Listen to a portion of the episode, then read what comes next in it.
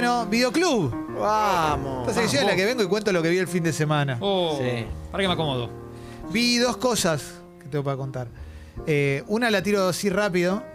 eh, la recomiendo. Vi Tiempo de Revancho, una película clásica argentina que cumplió 40 años el año pasado, de Adolfo Aristarain, uno de los mejores directores de nuestra historia. La recontra recomiendo.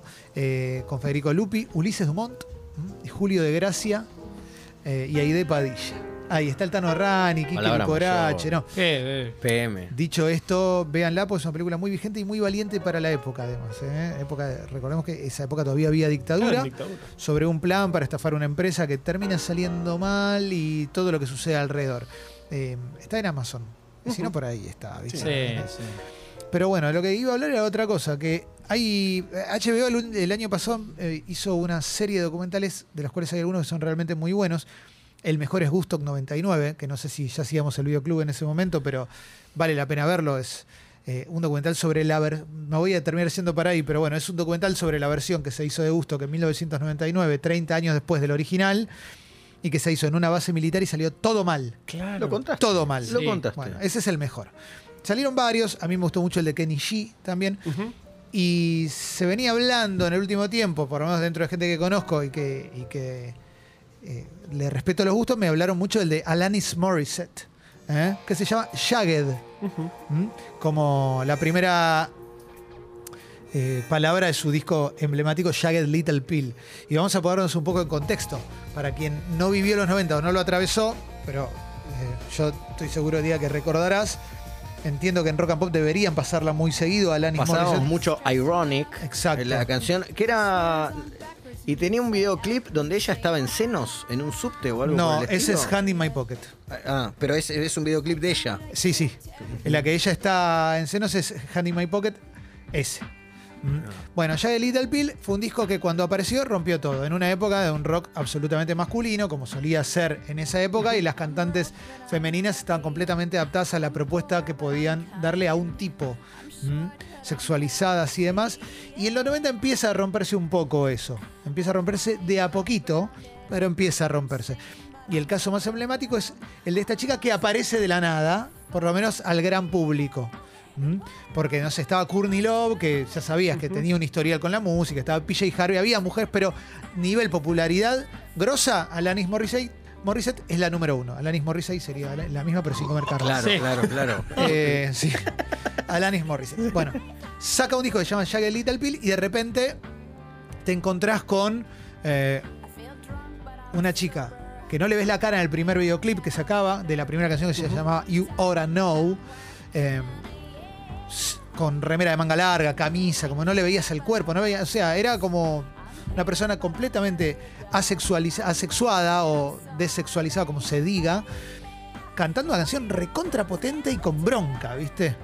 Eh, para colmo de males o para colmo de bienes, si indagabas un poco te enterabas que el bajo de esa canción y la guitarra lo tocaban Flia y David Navarro, que en ese momento era el, el tándem de los Red Hot.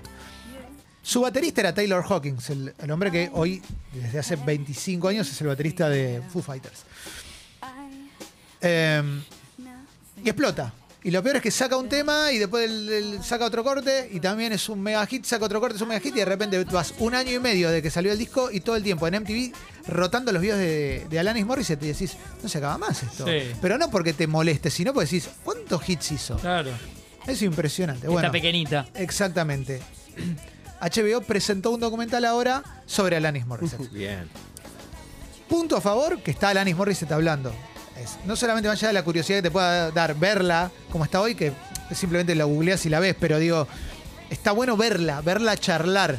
Porque para mí siempre tuvo una suerte de halo de misterio. Probablemente porque es una época pre-internet, porque nunca le seguí la carrera y demás. Pero bueno, está eso. Y hablan algunos personajes relevantes. Habla el bajista de la banda, habla Taylor Hawkins, el baterista de la banda, que es el que después se fue a Foo Fighters. Habla la cantante de Garbage como representante de las mujeres que cantaban en esa época. Garbage se empieza a ser conocido a fines de los 90, me parece, la banda que había armado Butch Vig, el que era, había sido productor de Nevermind. Eh, y hay como un raconto de la vida de ella, de cómo es la vida de ella antes, que viene de Canadá, que se dedicaba a actuar en programas de tele, como una suerte de niña, no te digo club de Mickey Mouse, pero esa Sí, onda, sí, ¿viste? sí. Como- Una Lorena Paola. ponele, porque aparte tenía rulitos y qué sé yo, y de repente pasa a ser cantante pop en su adolescencia. Eh, y en esa adolescencia eh, empieza a ser un pop muy de los 80 o de principios de los 90. Rulos, un look medio María Carey, calzas de colores, una sexualización bastante importante para una adolescente. Y, un tipo de, de música con el que no se termina de encontrar y con el que termina siendo abandonada por las discográficas. Hasta que se junta con un productor y compositor que se llama Glenn Ballard, sacan Jagged Little Pill y a partir de ahí una explosión total. Entonces el documental lo que hace es repasar la vida de ella, contando lo que significó ser ella en ese momento, con la mirada de una mujer de 47 años, que es ella hoy, que vive con sus hijos, con su marido y demás, y haciendo un balance de eso. ¿Qué pasó con el documental después de que salió? Bueno, mucha gente destacó una frase que dijo ella, que es que en un momento, vos la ves en algunas entrevistas hablando de relaciones anteriores que había tenido. Todo esto le pasó a ella a los 21 años cuando saca este disco. Dice, no, tuve muchos amores tóxicos o muchas relaciones. Tóxicos no, es por, no, no se usa esa palabra, pero tuve varias relaciones Sí. complicadas y yo me hago cargo. Y vos decís, tiene 21 años, ¿cuánto, cuánto pasaron Claro, esas yo- relaciones, viste? y ella lo que dice es, en un momento dice, yo todo el tiempo trataba de, de no victimizarme y aceptar mi responsabilidad en un montón de cosas. Decía, yo di mi consentimiento, dice. Pero bueno, el consentimiento que tenés a los 15 años. Eh, entonces, Sí, sí. sí, o sea, eran todos pedófilos, dice. Claro, no funciona como consentimiento. Claro. de hecho. Dice, eran todos pedófilos, pero bueno, ya, ya está, dice. Y eso es obviamente lo que se destacó mucho, que es. Vi mucho titular, porque obviamente después lo googleé que decía, denunció que fue violada por muchos hombres cuando tenía 15 años. Sé que a ella no tengo entendido que a ella no le gustó tanto que se destaque eso en particular porque no lo denuncia, no es una denuncia, pero dice, sí, me pasó esto, es como, y es horrible.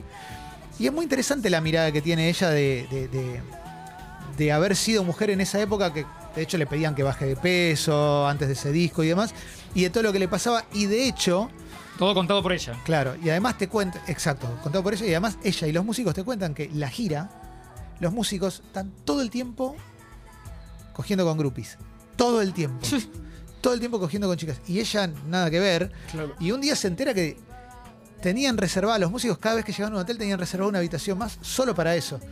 Y dice como, pero son unos idiotas, ¿viste? Porque por un lado está ella tratando de romper con todo eso y por otro lado la banda es como lo esperable de un grupo de chabones de veintipocos en los 90 en el pico de su popularidad. El documental indaga sobre eso, sobre lo que fue ser ella, explotar En ese momento. y ser la cantante más popular de todas durante dos o tres años, que es más o menos lo que dura la popularidad de Alanis Morissette. Y está buena la mirada de los músicos también, como entendiendo la oportunidad que tuvieron y cómo la disfrutaron, pero por ejemplo Taylor Hawkins, el batero, dice cuando terminó la gira, que nos dimos todos un abrazo, ter- cuando termina la gira de Jagged Little Pill, que la lleva a todo el mundo, eh, dice, y sabía que íbamos a tener que grabar otro disco y que, y que bueno, que, que- que iba a arrancar todo de vuelta y justo Foo Fighters se quedó sin baterista, estaban buscando un baterista. Y fui... ¿Qué voy a y hacer? sí. Eh, bueno, claro, y bueno, entra Foo Fighters si y, te bueno, llama Román. y claro, y sigue tocando en Foo Fighters, ¿viste? Es como esos amores que al principio decís, lo dejó, la dejó por tal persona y después dice, bueno, estuvieron 30 años juntos, no es que fue Sí. un polvo.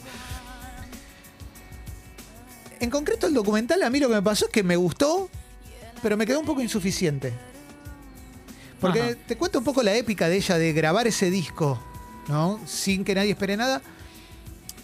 Pero no sé hasta dónde, o sea, sé que hay épica, pero no conseguís así, porque sí, a Flia de los Red Hot Chili Peppers y a Dave Navarro de James Addiction y los Red Hot en ese momento.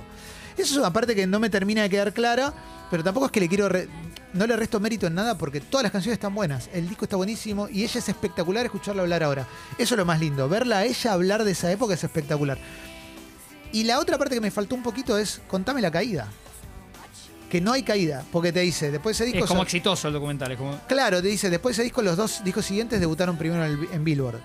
Pero eso tiene una lógica. Si vos venís de ser la número uno durante tres años, sacás el disco siguiente, va a arrancar en Billboard El el, viento de uno. cola. Te están esperando. El viento de cola. Claro. Pero ¿cuánto tiempo estuvo en el primero? Esa es la parte que yo quiero, me hubiera gustado saber. Claro.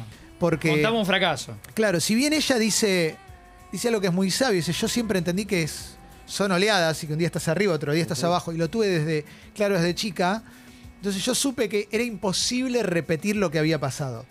Yo le creo, porque al tener la experiencia de chica, viste, como que cualquiera en su carrera le, le puede pasar eso. Te es un buen momento y, y lo pensás un poco, viste. Sí.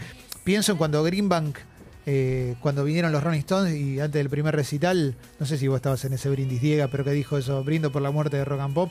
Porque, claro, porque él decía que se retiraba, claro, porque ya después de eso no, no había más. Claro, que es como tener conciencia de que es Que tu la vara punto más alto. Por sí. más que no murió Rock and Pop y no estoy diciendo eso, es simplemente como esa conciencia. Como que ella tuvo esa conciencia de esto es lo máximo que vamos a poder pasar. Disfrútenlo. Claro. Eh, pero sí me hubiera gustado un poquito de indagar más en qué pasó cuando se empezó a caer en la popularidad. Porque en definitiva, su popularidad cae cuando tiene 25, 26 años, no es que cae a los 50, Sí. ¿viste? Eh, Porque no de HBO, pero hay otros documentales que siento que te muestran eh, las dos facetas del artista que la Sí, rompió, ¿no? claro. La buena y la mala. Sí, sí, sí, totalmente, totalmente.